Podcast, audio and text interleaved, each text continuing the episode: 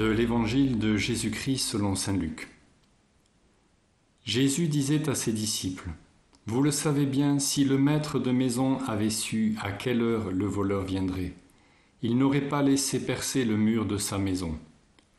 Vous aussi tenez-vous prêts, c'est à l'heure où vous n'y penserez pas que le Fils de l'homme viendra.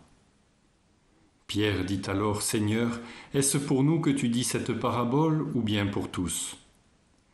Le Seigneur répondit Que dire de l'intendant fidèle et sensé à qui le maître confiera la charge de son personnel pour distribuer en temps voulu la ration de nourriture?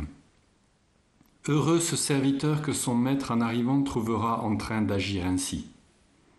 Vraiment, je vous le déclare, il l'établira sur tous ses biens. Mais si le serviteur se dit en lui-même Mon maître tarde à venir, et s'il se met à frapper les serviteurs et les servantes, à manger, à boire et à s'enivrer, alors quand le maître viendra, le jour où son serviteur ne s'y attend pas, et à l'heure qu'il ne connaît pas, il l'écartera et lui fera partager le sort des infidèles. Le serviteur qui, connaissant la volonté de son maître, n'a rien préparé et n'a pas accompli cette volonté, recevra un grand nombre de coups. Mais celui qui ne la connaissait pas et qui a mérité des coups pour sa conduite n'en recevra qu'un petit nombre. À qui l'on a beaucoup donné, on demandera beaucoup, à qui l'on a beaucoup confié, on réclamera davantage.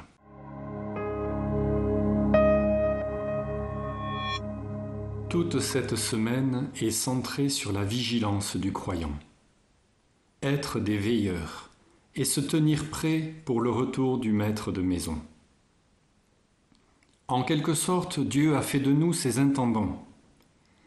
De même qu'il avait confié la garde du jardin à Adam et Ève dans l'Ancienne Alliance, de même aujourd'hui, il nous confie la garde de la maison. C'est le temps de la Nouvelle Alliance. La vigilance se pratique de bien des manières. Lundi, il s'agissait de rester désintéressé dans les occupations du monde.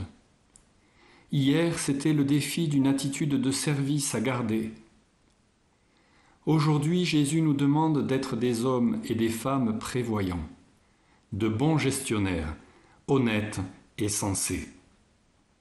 Dans le service que Dieu nous demande d'assurer, nous n'avons pas à nous servir nous-mêmes, à suivre nos penchants, nos caprices ou nos colères, comme ferait un mauvais contremaître. N'oublions pas de nous décentrer. Imaginez, je suis au travail, je suis avec ma famille. Je trouve mon bonheur dans ce que je fais, oui, mais je trouve la paix dans le bonheur de ceux avec qui je partage ma vie. Je trouve le bonheur dans la satisfaction d'un travail joliment accompli.